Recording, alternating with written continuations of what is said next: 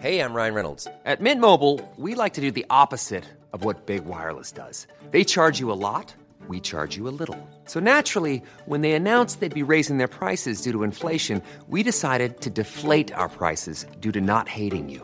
That's right. We're cutting the price of Mint Unlimited from $30 a month to just $15 a month. Give it a try at mintmobile.com slash switch. $45 upfront for three months plus taxes and fees. Promo rate for new customers for limited time. Unlimited more than 40 gigabytes per month. Slows. Full terms at mintmobile.com.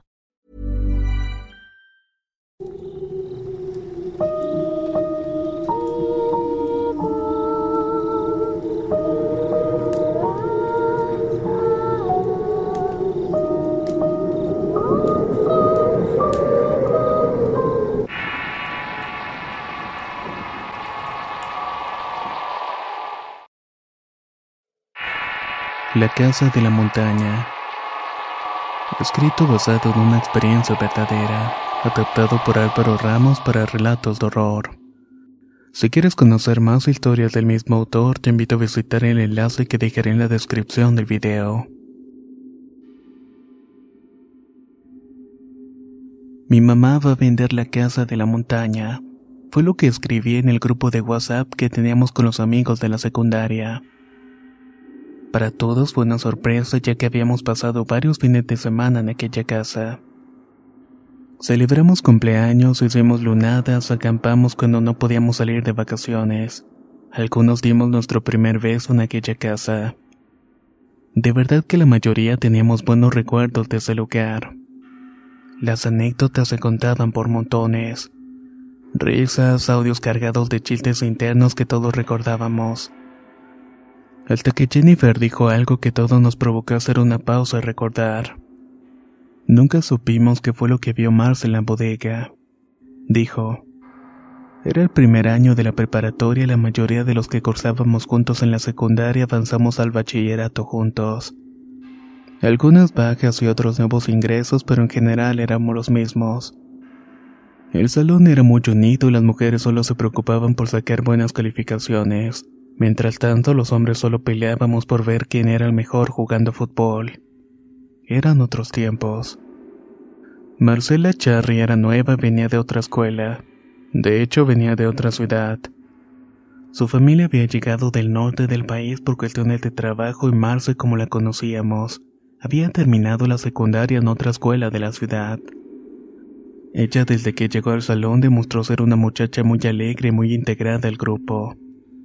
Siempre participaba en todas las actividades y nunca se rehusaba a acompañarnos en nuestras aventuras.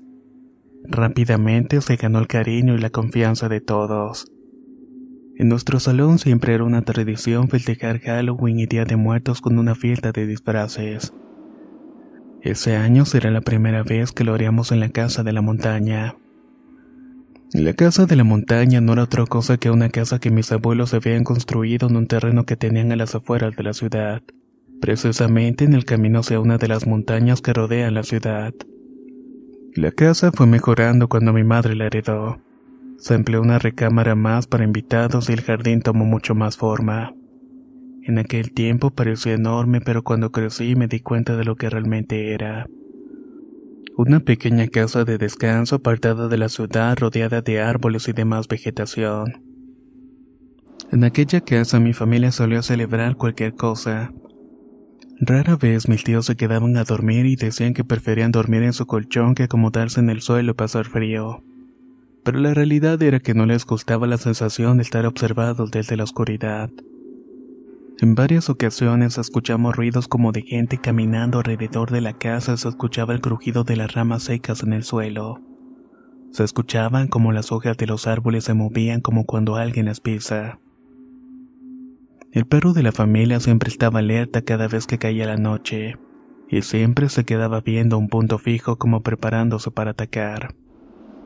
Mi madre, que conocía esa casa desde mucho tiempo antes, estaba acostumbrada a todo eso.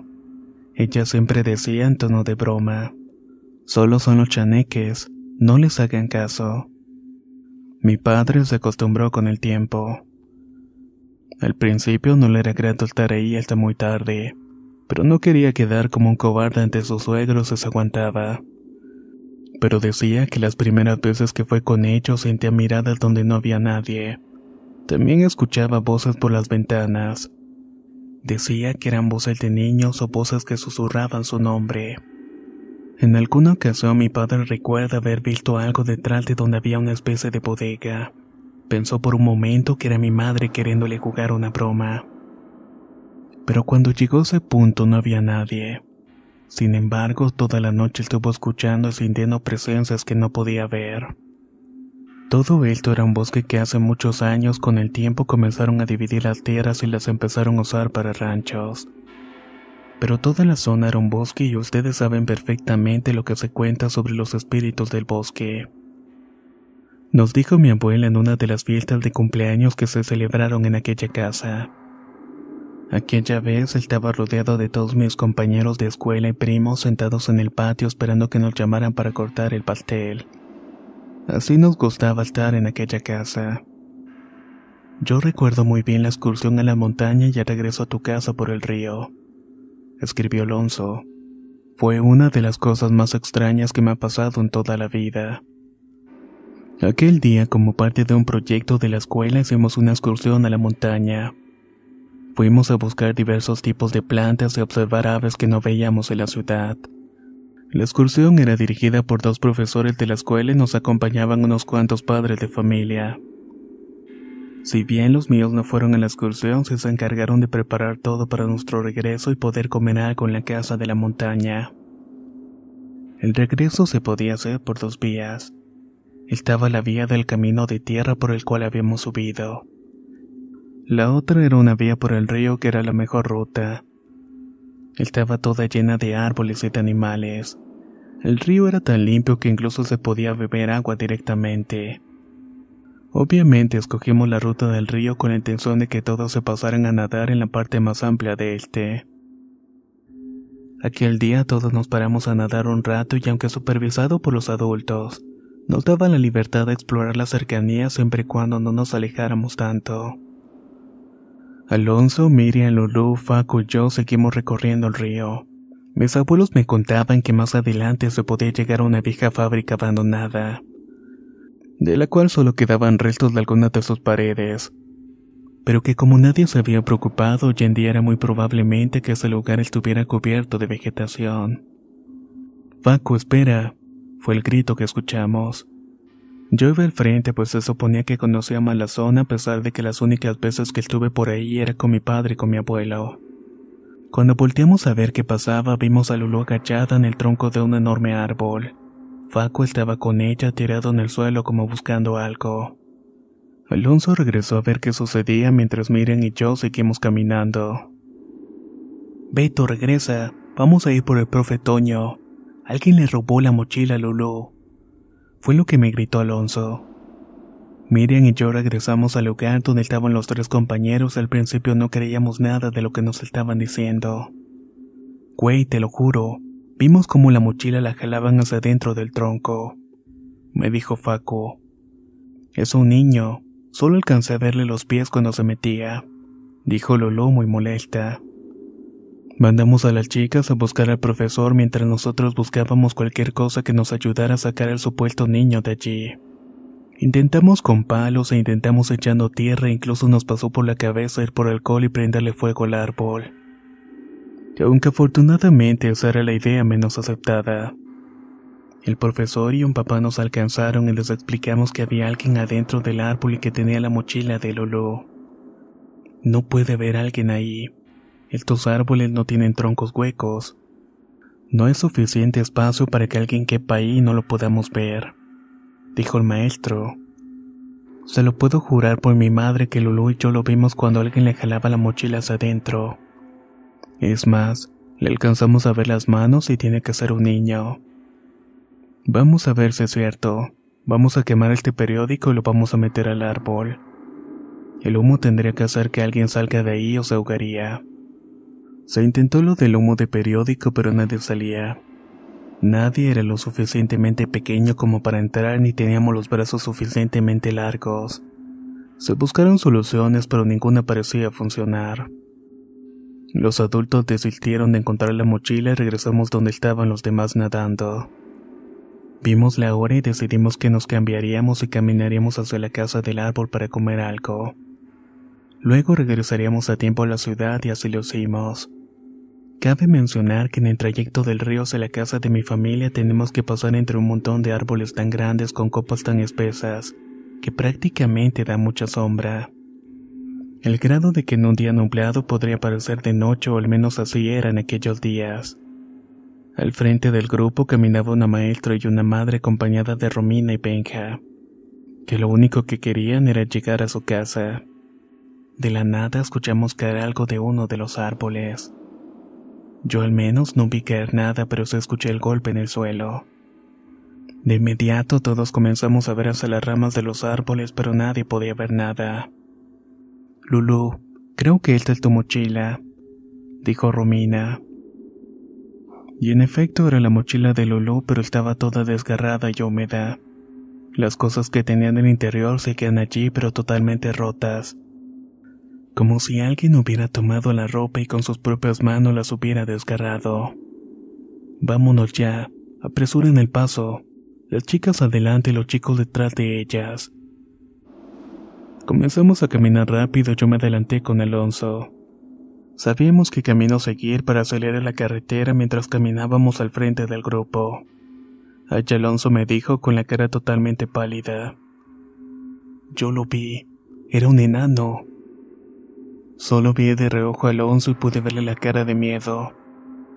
Ya casi salíamos del tramo de árboles frondosos cuando me dijo, Mira, allí está. Alonso me señaló con la mano una de las ramas del árbol. Pude ver entre las sombras la figura de una persona corta de estatura, pero con el cabello lo suficientemente largo como para saber que no era un niño de por allí. Ever catch yourself eating the same flavorless dinner three days in a row? Dreaming of something better? Well, HelloFresh is your guilt-free dream come true, baby. It's me, Kiki Palmer. Let's wake up those taste buds with hot, juicy pecan-crusted chicken or garlic butter shrimp scampi. Mm. Hello Fresh. Stop dreaming of all the delicious possibilities and dig in at HelloFresh.com. Let's get this dinner party started. If you thought the only way to get a more defined jawline with natural looking results was through surgery, think again. Juvederm Volux XC is a non surgical injectable gel filler that improves moderate to severe loss of jawline definition and can help you achieve natural looking results with little downtime. Even better, this improved definition lasts up to one year with optimal treatment. No maintenance required. Improve jawline definition for a smooth, sculpted look with Juvederm Volux XC. For important safety information and to find a licensed specialist, visit juvederm.com. That's J U V E D E R M.com. Not for people with severe allergic reactions, allergies to lidocaine, or the proteins used in Juvederm. Common side effects include injection site redness, swelling, pain, tenderness, firmness, lumps, bumps, bruising, discoloration, or itching. There's a risk of unintentional injection into a blood vessel, which can cause vision abnormalities, blindness, stroke, temporary scabs, or scarring. Talk to a licensed specialist La primavera está aquí, así que es el mejor momento para sacar lo viejo de la rutina y vivir nuevas experiencias, entre ellas nuestros estrenos de terror. Y hasta una nueva manera de obtener dinero con tus compras gracias a iBota. iBota es una app que puedes descargar totalmente gratis y que te da la mayor cantidad de dinero en efectivo en cientos de artículos y marcas no solo las botanas que disfrutas mientras nos escuchas. Olvídate de otras apps que son igual que brujos charlatanes y solamente te dan puntos fantasmas. Con iBotas simplemente agrega tus ofertas a la aplicación y obtén dinero real que podrás transferir a tu cuenta bancaria, PayPal o tarjeta de regalo. No lo dudes y únete a una comunidad con 50 millones de usuarios que ya disponen de los beneficios de más de 2.700 marcas y tiendas como Lowe's, Macy's, Sephora y Best Buy. Y para que termines de convencerte, en este momento iBota está ofreciendo a nuestro público 5 dólares solo por probar iBota usando el código horror cuando te registras. Solo tienes que ir al App Store o Google Play Store y descargar la aplicación iBota gratis para comenzar a ganar dinero en efectivo y usar el código horror. Esto es iBota en Google Play o App Store y usa el código horror. Aprovecha los nuevos comienzos y corre a descargar la aplicación para ganar más cashback.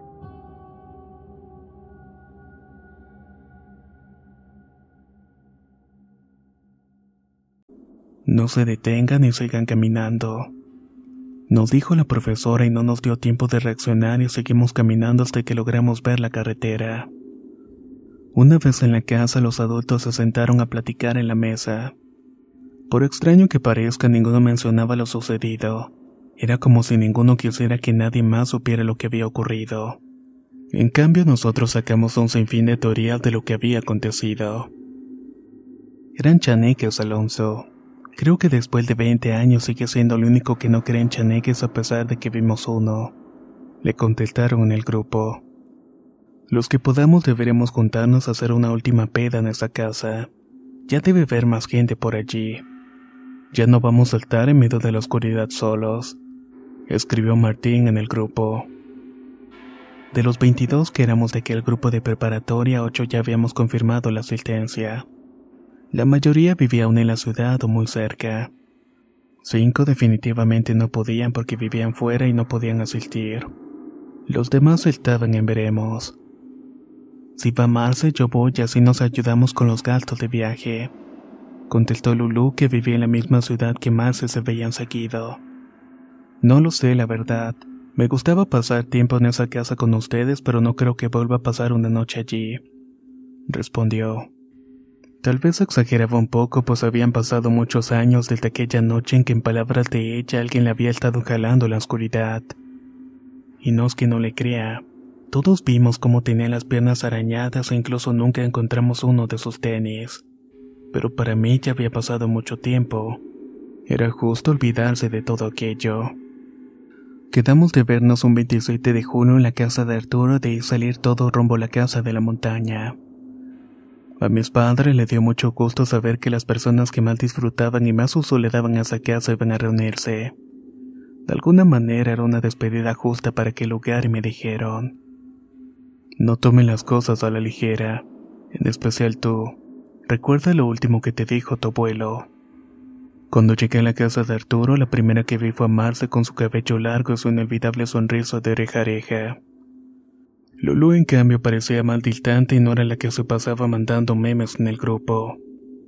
Aunque en persona siempre se retraía un poco más. ¿Y qué pasó con Arturo? pregunté. Pues cuando llegamos él estaba bañando y acabamos de llegar también, respondió Marce. Estado, chicas. No fueron a la boda de Cami. Yo estaba enferma, pero sí la besé. La que confirmó y al final no llegó fue Marce, dijo Lulu. Marcela nos contó que hace algunos meses había terminado una relación muy larga y había estado pasando por un proceso difícil. La separación había sido dolorosa y eso había despertado algunos miedos e inseguridades del pasado. Noté que en su pierna derecha lucía un tatuaje que cubría justamente la cicatriz que se había hecho aquella noche en la casa de la montaña. ¿Es el nuevo? Pregunté refiriéndome al tatuaje. Tiene como dos años. Me lo hice porque estaba harta que me preguntaran qué me había pasado. Entendí que para ella no era nada placentero recordar aquel evento. Pero bueno, a mí si me hubiera sucedido lo que ella dice tampoco me gustaría recordarlo. Al final terminamos yendo 14 personas a la casa de la montaña, de las cuales solo nueve éramos compañeros de clase y las otras cinco personas eran pareja de algunos. Las charlas y las bromas nos hicieron olvidar que estábamos a la mitad de los 30. Por momentos regresábamos a ser adolescentes. Nada había cambiado por momentos. Incluso las parejas de los demás compañeros disfrutaban todas las anécdotas y querían ser parte de sus recuerdos. Definitivamente este es mi lugar favorito en el mundo, dije mientras me recostaba en el sillón. Si yo tuviera el dinero les compraría la casa a mis padres. ¿Y por qué la venden? Preguntaron. Por problemas de salud, dije. Nadie quiso preguntar, pero en realidad se debía que por muchos años mi padre había ocultado que tenía una hija mucho más chica que yo. Cuando mi papá se sinceró con mi madre, ella decidió que los bienes que tenían a nombre de ambos se vendieran para evitar problemas de herencias. Y bueno, Teniendo en cuenta que esa casa era originalmente de mis abuelos maternos, ella no quería que en el futuro quedara en manos de alguien que no fuera de su familia. Alguien vaya a la bodega y traiga leña. Aquí tengo la llave, dije mientras ponía todo para comenzar a hacer la comida en el fogón. Nadie respondió excepto Samir, el esposo de Isabel, que ver que nadie se movía sintió la obligación de hacerlo por mera educación. Creo que hay un animal muerto en la bodeguita. Huele bastante feo, me dijo Samir cuando regresó. Incluso la leña huele terrible. En efecto, la leña tenía un olor a muerto, por lo que decidí que mejor usaríamos leña de otro lado. Salí a caminar con Arturo y Faco a recoger troncos y leña. En el camino bromeábamos mucho sobre lo que cambió Martín cuando estaba con Olivia, su esposa. También sobre lo exageradamente educado que era Samir. Los únicos solteros en el grupo éramos Arturo que se había divorciado un año antes, Marcel, Lulu y yo que había estado en una relación con alguien que me había engañado con un compañero de trabajo. Los demás, Isabel, Diana, Martín, Alonso y Paco estaban felizmente casados o en una relación estable. Hasta cierto punto ellos mostraban preocupación por nosotros. Decían que ya no éramos tan jóvenes como para seguir viviendo así. Debería recordarle a Marce las épocas de la prepa. ¿Quién quita y ahora si se te hace? me dijo Alonso frente a la mirada asombrada de Martín. ¿Marcelita? preguntó Arturo. Eso no lo sabía. En la preparatoria, específicamente en el último año, yo había desarrollado sentimientos por Marcela. Me gustaba mucho y teníamos muy buena química. Pero cuando todo parecía ir bien, ocurrió aquel evento en la casa de la montaña. A partir de allí, ella cambió mucho. En especial conmigo como si me culpara de lo que pasó esa noche. Nunca pude decirle lo que sentía realmente. Sigue siendo de las más guapas, dijo Alonso. Además dice Lulu que ya terminó con el novio. Este fin de semana puede ser el día. Ya veremos qué pasa, respondí. Recogimos suficiente palos y troncos de madera como para tener leña para la fogata y regresamos a la casa. Nos apresuramos a encender el fuego, cocinar y todos morían de hambre. Además que la cerveza había producido su efecto en el organismo y las idas al baño eran más constantes. ¿Quiénes se van a quedar para ir viendo cómo nos acomodamos? Pregunté. Casi todos alzaron la mano menos Diana y su esposo Tavo. Ellos tenían que regresar a casa de los padres de Diana por sus hijos. El más pequeño aún estaba en la etapa de dormir con ellos y no querían dejarle todo el peso del cuidado a sus padres. Era algo bastante entendible. Si ustedes se van, ¿me puedo ir con ustedes? preguntó Marce. Lulu, con una cara de sorpresa, le preguntó que dónde se quedaría. Los papás de Marce ya no vivían en la ciudad, a lo que ella respondió que se quedaría en un hotel. Todos quedamos en silencio y nadie se atrevió a querer convencerla del contrario. Solo Isabel le dijo, Te entiendo y si no estás a gusto mejor descansa en la ciudad. Si quieres quédate en mi casa y te doy las llaves. Quienes no eran parte del grupo de la escuela comenzaron a hacer preguntas. La mayoría estaba preocupado por Marcela. Fue cuando Faco decidió contar la versión de su historia.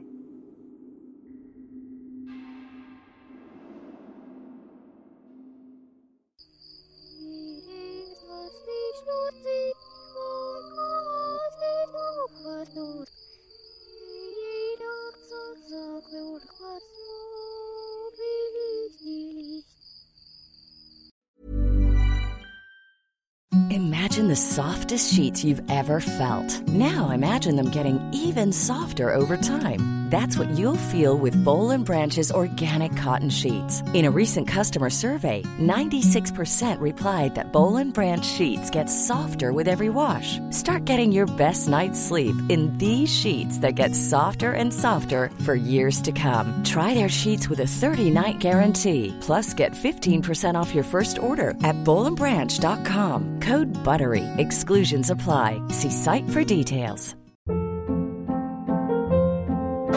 Hold up. What was that? Boring. No flavor. That was as bad as those leftovers you ate all week. Kiki Palmer here, and it's time to say hello to something fresh and guilt-free. Hello Fresh. Jazz up dinner with pecan-crusted chicken or garlic butter shrimp scampi. Now that's music to my mouth. Hello Fresh. Let's get this dinner party started. Discover all the delicious possibilities at hellofresh.com.